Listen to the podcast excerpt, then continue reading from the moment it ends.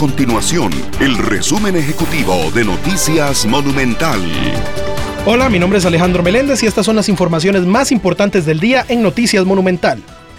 Los diputados de oposición celebraron la exclusión de Costa Rica de la lista gris de la Unión Europea. La Asamblea Legislativa fue el espacio político en el que se discutió y aprobó una reforma para cumplir con los requisitos solicitados por las autoridades europeas y así salir de la lista de países no cooperantes en materia fiscal.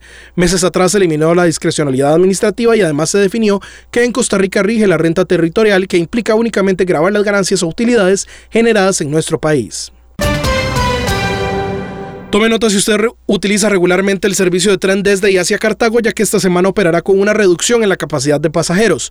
Los servicios entre Cartago y San José de las 7 de la mañana a las 5 de la tarde y las 6 y 58 de la noche operarán con normalidad, pero con un tren para 372 personas.